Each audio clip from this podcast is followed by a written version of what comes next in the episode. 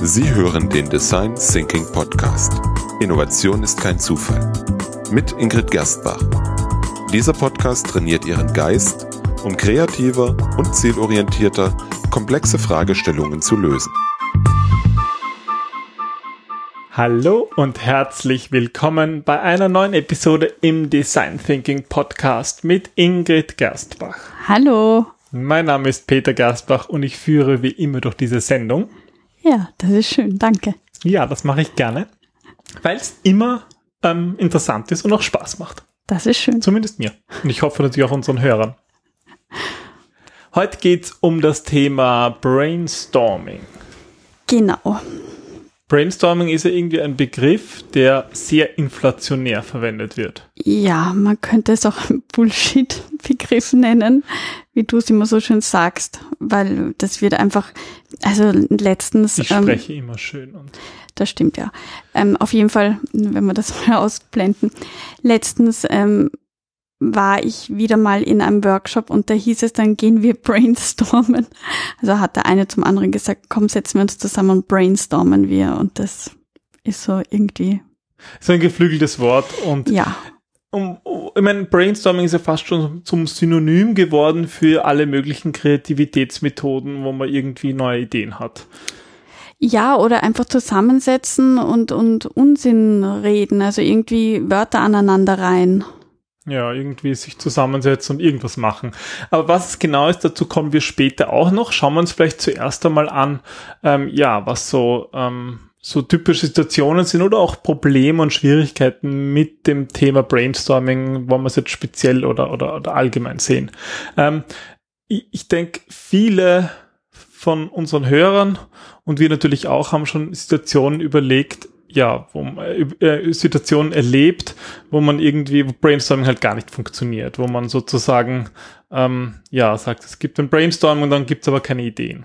Ja, wo man die Stecknadel fallen hört und ähm, die große weiße Tafel leer bleibt und das ist peinlich für die Teilnehmer und unangenehm meistens auch für den Moderator weil es ist natürlich auch ja sehr frustrierend, wenn eine Gruppe zusammenkommt und ähm, die eigentlich motiviert sind und zusammen Ideen entwickeln wollen und dann ähm, im Grunde siehst du nur einen Raum voller Menschen, die ähm, peinlich berührt auf ihre Schuhe starren.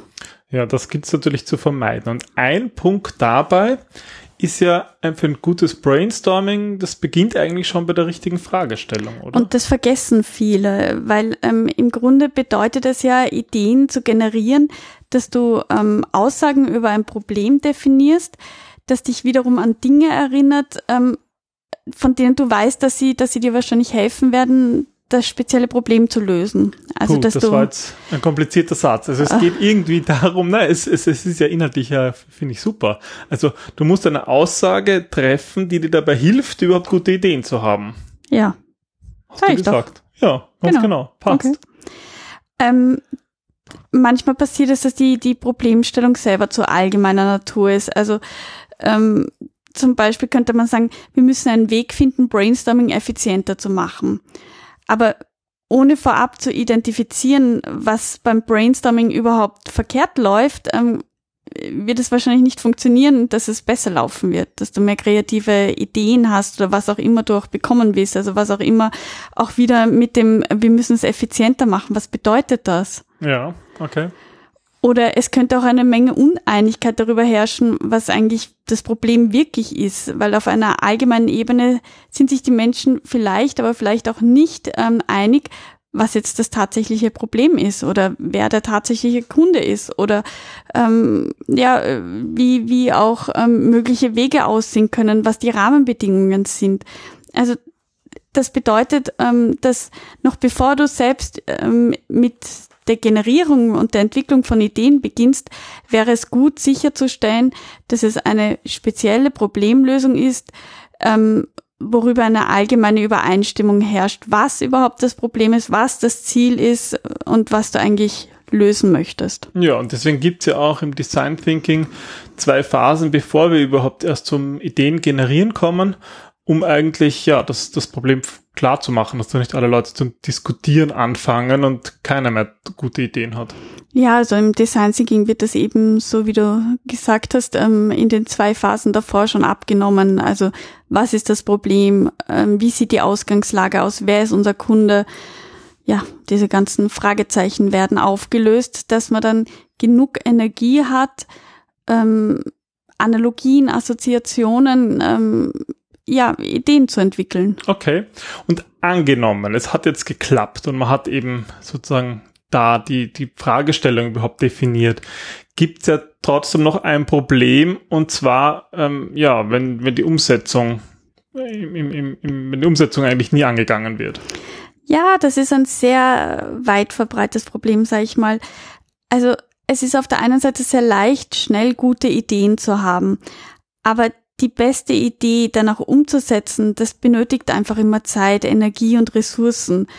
Und oft passiert es, dass eine Gruppe viel Zeit damit verbringt, gute Ideen zu finden und dann werden diese Ideen nicht umgesetzt. Und wenn das öfters passiert, dann, dann hört diese Gruppe auf, viel Energie einzusetzen, weil sie eh wissen, was nützt das ganze Einbringen und was nützt die ganze Motivation, wenn niemand sie ernst nimmt. Und kreative Ideen, die wir generieren, die sind ja auch wert, dass wir ihnen Leben einhauchen. Also wenn wir das irgendwie machen, nur um Zeit zu vergeuden, dann gibt's, glaube ich, witzigere Dinge oder andere Dinge, wo, wo, ja, wo man seine Zeit besser einsetzen kann. Aber ähm, es, es sind so viele tolle Menschen in den meisten Meetings und, und so viele großartige Ideen, die es auch wert sind, näher zu betrachten. Und ich finde das schade, dass dann dass es dann versäumt wird, Verantwortlichkeiten zuzuordnen oder zu schauen, okay, ähm, was sind die nächsten Schritte, wer übernimmt die nächsten Schritte, wohin geht das, ähm, was sind, was sind konkrete Pläne dahinter weil dann, dann versackt das Ganze. Ja, dann ist diese ganze Energie, die, die man vielleicht aufgebaut hat durch, durch, ja, durch, durch viel Beschäftigung mit dem Thema und definieren eine Fragestellung, definieren des Umfelds, das verpufft dann. Ja. Im Nichts. Okay. Ähm, so, es gibt ja auch noch ähm, während, während einem Brainstorming oder während Kreativitätstechniken äh, sieht, merkt man auch oft, dass Leute Angst haben vor Kritik. Woher kommt das und was, ja, was sind da Gründe dafür? Naja, eine, ähm, einer der Gründe, warum es schwierig ist, neue Ideen überhaupt zu generieren, ist, dass es ein ja, allgemeines Misstrauen gegenüber allem Neuen gibt. Ähm, die Menschen bevorzugen einfach den bekannten Teufel mehr als, als das Unbekannte. Also was, was wir kennen, das vielleicht schlecht ist, ist uns noch immer lieber als etwas Unbekanntes, was womöglich noch schlechter ist. Aber möglicherweise besser. Aber ja, ist, aber die Gefahr, dass es schlechter ist, ist dann halt doch gegeben. Und ähm, an einem gewissen Punkt ist es dann wichtig, dass wir die, die neuen Lösungen vielleicht sorgfältiger erkunden, um sicherzustellen, dass sie auch wirklich einen, einen bestimmten Wert haben. Wenn aber nun die Kritik zu früh einsetzt an diesen Ideen, ja, beginnen wir schüchtern zu werden. Und wenn, wenn wir schon die Erfahrung gemacht haben, dass unsere Ideen sehr oft sehr früh angegriffen werden oder dass sich jemand lustig über uns gemacht hat oder so, dann sind wir noch vorsichtiger, weil dann, dann ist man so ein bisschen ein gebranntes Kind. Und ähm, auch gibt es einige Studien, die zeigen, dass in Gruppen generell weniger und schlechtere Ideen erzeugt werden, als jetzt eine Person für sich alleine erzeugt. Ähm, da gibt es jetzt verschiedene Theorien, warum es der Fall ist, aber ich glaube, es ist deswegen, weil die Gruppe oft dazu neigt, sehr kritisch zu sein. Kritischer als der Einzelne ist, viel, viel härter auch im, im Urteil. Und ähm, deswegen ist es ganz wichtig, die Menschen in der Gruppe daran zu erinnern, dass es zuerst darum geht, einmal neue Ideen überhaupt zuzulassen, die neu zu, zu denken, ähm, auf neue Ideen aufzubauen, bevor sie überhaupt einmal zerfetzt werden in der Luft. Also es mhm. gibt, ich sage mal, es gibt zwei Phasen beim Brainstorming. Die Phase eins, da zählt die Quantität, da geht es wirklich darum, ganz viele Ideen möglichst in kurzer Zeit zu generieren. Und dann gibt es die Phase der Qualität, wo dann ähm, Kritik geäußert werden darf und auch soll. Und das finde ich wichtig zu unterscheiden, also und auch bewusst auszusprechen, welche, welche Phase gerade dran ist. Ja. Was gibt's noch für, für Probleme da mit Brainstorming? Ja, also ähm, ein weiteres Problem, was eigentlich damit zusammenhängt, ist der Mangel an Lob. Ähm, Ideen werden halt oft dann von jemanden, ähm, ja, wenn du eine Idee hast, dann musst du auch dafür Werbung machen, damit sie auch umgesetzt wird, damit auch ähm, der Stakeholder oder der Sponsor das weiter unterstützt, damit mhm. Ressourcen freigeschaufelt werden. Und ähm, oft macht das natürlich der Moderator oder Gruppenleiter, der übernimmt diese Aufgabe. Oder Projektmanager, oder irgendjemand, der das halt weitertreibt, ja. Und der bekommt dann halt auch natürlicherweise das meiste Lob ab, weil er halt auch direkt damit Werbung macht und direkt zu den ja, Leuten und ist geht. nach außen hin sichtbar. Und das kann natürlich auch ähm, dazu führen, dass er dann vergisst zu erwähnen, dass hinter ihm noch eine ganze Gruppe an Menschen steht oder dass die Idee vielleicht von jemand anderen gekommen ist ja. oder ähm, er sagt bewusst nicht oder weiß der Geier was. Auf jeden Fall merken sich das Menschen sehr.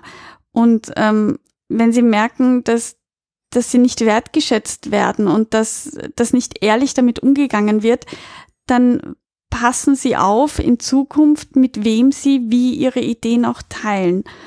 Und ähm, dann, dann passieren auch diese Informationslecks, also dass das Informationen nicht weitergegeben werden, weil Vertrauen missbraucht worden ist, weil Unsicherheiten herrschen.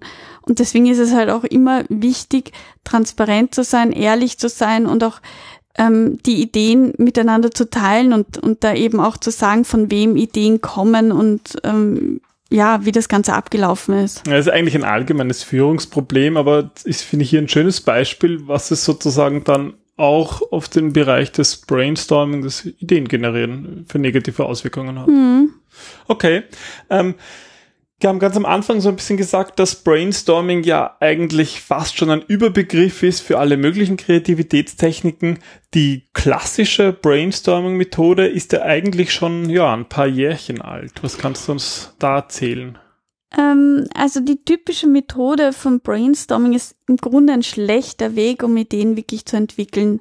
Der Begriff Brainstorming wurde von Alex Osborne in den 1950er Jahren geprägt und bezieht sich eigentlich auf einen Satz von Regeln, ähm, die Menschen in Gruppen einhalten sollen, um möglichst viele Ideen zu haben. Also das ist zum Beispiel keine Einschränkung oder Kritik, gegenseitig auf die Ideen anderer bauen, ähm, sei wild und so weiter. Aber eben, ähm, wie vorher schon erzählt, Studien zeigen, dass Menschen oft alleine für sich besser arbeiten oder bessere Ideen entwickeln, als es die Gruppe macht, einfach weil sie sich dann konzentrieren und, und weil sie ähm, ihre eigenen Ideen nicht sofort zerreißen und weil sie ja, also es ist, es ist sehr schwer, jeder, der schon einmal ein Brainstorming erlebt hat, ähm, wo alle Leute herumschreien, der merkt, dass man sich so ganz schwer konzentrieren kann und oft gar nicht mehr weiß, was seine Idee war, weil man sich bemüht, den anderen zuzuhören und dann vergisst du das, was du sagen wolltest, oder du denkst die ganze Zeit dran, was du eigentlich sagen wolltest, ja. bis du es sagen kannst, aber dann kannst du dem anderen nicht zuhören. Das, das ist irgendwie ein Dilemma, was ja. prinzipiell in der Methode liegt, sozusagen. Genau, ja. genau. Und ich meine, das, da kommen wir auch wieder zu dem zurück, ähm, ähm, was dass du schon begonnen hast mit dem quantitativen, qualitativen Teil. Mhm. Ähm, was, ja, was, was gibt's da eigentlich für, für Vor- und Nachteile davon? Naja, also um zu verstehen, ähm, warum das jetzt überhaupt passiert, ist es wichtig, die beiden Phasen der kreativen Ideenfindung überhaupt mal zu unterscheiden. Erstens gibt es die divergente Phase. In der divergenten Phase versuchen wir mit so vielen verschiedenen Ansätzen wie möglich ähm, ein Problem zu lösen. Und dann gibt es die konvergente Phase, in der wir versuchen, auf eine oder eine kleine Zahl von Lösungen zu kommen, die wir dann letztlich auch verfolgen wollen. Also das dann wieder einzuschrumpfen. Also zuerst aufblasen und dann einschrumpfen. Und ähm, eine gute Ideensitzung hat viele konvergente und divergente Phasen, die sich abwechseln. Das Problem beim Brainstorming ist jetzt, dass wenn Gruppen zusammenarbeiten, neigen sie oft dazu, nur auf das konvergente Denken zu achten. Also konvergent denken im Sinne von irgendwie eine Lösung, genau. dann sich da zu versteifen, viel darüber zu diskutieren, genau. nicht mehr genau. diese Breite zu haben beim vom divergierenden Denken. Genau, weil also die erste Person in einer Gruppe, die etwas sagt, die ähm, bestimmt sehr oft, in welche Richtung das Ganze geht. Also die, die ja, man kann ein bisschen sagen, verseucht die Erinnerungen der anderen Personen im Raum. Weil alles, was danach kommt, sehr oft ähm, dem ersten Vorschlag ähnelt, weil es einfach schon die Richtung vorgibt. Das bedeutet, dass wann immer ähm, wir das divergente Denken fördern wollen, muss man zuerst die Leute dazu bekommen, in ersten Schritt alleine zu arbeiten. Weil wenn Personen alleine arbeiten, dann, dann ist das Spektrum von Ideen, das sie erzeugen, viel größer, als wenn sie zusammenarbeiten. Weil die Gruppen ähm, ja dann, dann Ideen entwickeln und dann später in, in der konvergenten Phase wieder auf den Ideen aufbauen und die dann bewerten und dann arbeiten sie wieder für sich alleine. Also das, das wechselt sich dann auch so im Zickzackmuster ab. Eine einfache Möglichkeit, eine solche Sitzung dann zu strukturieren, ist, wenn man Gruppenarbeiten fördert, in denen ein Teil eben auf das individuelle Problemlösen basiert und dann eine Gruppenarbeit, bei der man sich einigt ist, was das Problem wirklich ist. Dann kann wieder jeder für sich alleine Ideen generieren und dann kommen die Menschen wieder zusammen, um über genau diese Ideen zu sprechen. Und schließlich endet die Sitzung dann damit, dass ein Plan erstellt wird, wer wofür verantwortlich ist, ähm, damit diese Ideen auch sicher umgesetzt werden. Das ist so ähm, die Struktur, die meiner Erfahrung nach wirklich am besten funktioniert. Ja, und dann lösen wir auch das Problem, dass eben möglicherweise es gar nicht zu einer Umsetzung kommt, wenn irgendwie klar ist, es ist jemand verantwortlich, damit da noch was so passiert. Ist es. Okay. Ja, super. Das heißt, das sind eigentlich so Tipps, die gelten ja eigentlich allgemein, also sozusagen nicht speziell für die Brainstorming-Methode, sondern eigentlich für fast alle Kreativitätsmethoden, die beim Ideen generieren eingesetzt werden. Ja, also da geht es wirklich um, um die Sitzung, in der man Ideen generiert und Brainstorming ist eine Möglichkeit davon, genau. Ja, super. Na, mhm. vielen Dank mal dafür. Ähm, für alle, die noch mehr wissen wollen, ähm, möchte ich natürlich auf Ingrids neues Buch ganz besonders hinweisen. Yeah. Und zwar Design Thinking im Unternehmen. Da gibt es einerseits ähm, unterschiedliche Kreativitätsmethoden auch, jetzt abgesehen von, von Brainstorming, ähm, wie zum Beispiel Wortassoziationsketten oder die 635-Methode oder die Scamper-Technik. Manches davon hatten wir auch schon hier im Podcast. Mhm. Aber was finde ich ja besonders wichtig ist, jetzt gar nicht so die Methode speziell, sondern eigentlich die Einbettung im gesamten Innovationsprozess. So ist es, ja. Wie du auch ganz am Anfang gesagt Im hast. Im gesamten Design Thinking Prozess, ja. Ja. Und das Buch, das gibt's ab sofort auf Amazon in ihrer Buchhandlung und natürlich auch in unserem Shop. Mhm. Unter shop.designthinking-wien.at. Genau. Wir freuen uns natürlich sehr über Feedback dazu und hoffentlich tolle Anwendungs- ähm, Beispiele. Beispiele. Genau, aus dem ähm, Ideen finden. Genau, da freuen wir uns über energiegeladene ähm, Fotos, die zeigen, wie super das funktioniert. Ja, oder über sehr kreative Ideen. Natürlich. Super, na dann bis zum nächsten Mal. Bis zum nächsten Mal, viel Spaß. Beim Ideen generieren. Tschüss. Tschüss.